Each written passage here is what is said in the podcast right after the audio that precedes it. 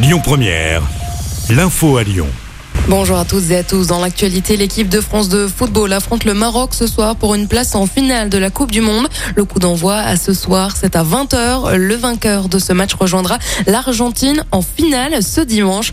Puis, euh, dans ce contexte, une partie du centre-ville de Lyon sera fermée à la circulation ce soir.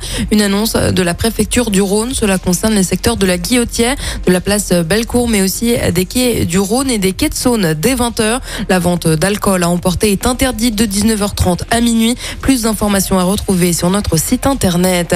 Neuf mois après avoir lancé son premier budget participatif, la ville de Lyon a dévoilé la liste des projets retenus à l'issue du vote. Pour cette première édition, près de 42 000 votes ont été enregistrés sur la plateforme Oyer.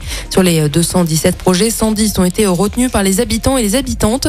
Parmi eux, un projet a été largement publicité par les votants, le premier volet de la végétalisation de la place Bellecour.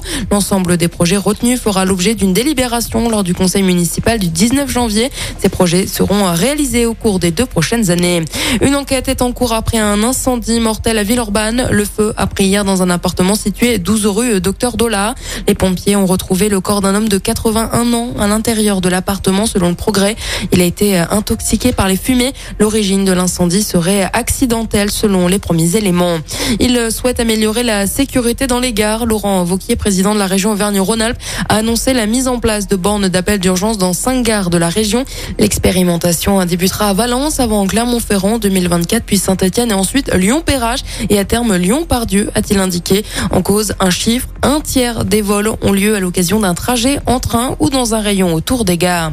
Après les incidents lors du match OL Nice à l'occasion de l'anniversaire des 35 ans des Bad Gone, la commission de discipline de la LFP a décidé de sanctionner les supporters de l'Olympique lyonnais.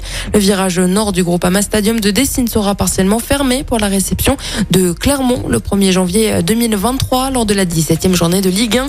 En cause, l'usage du multiple fumigène et l'utilisation de laser face aux Niçois.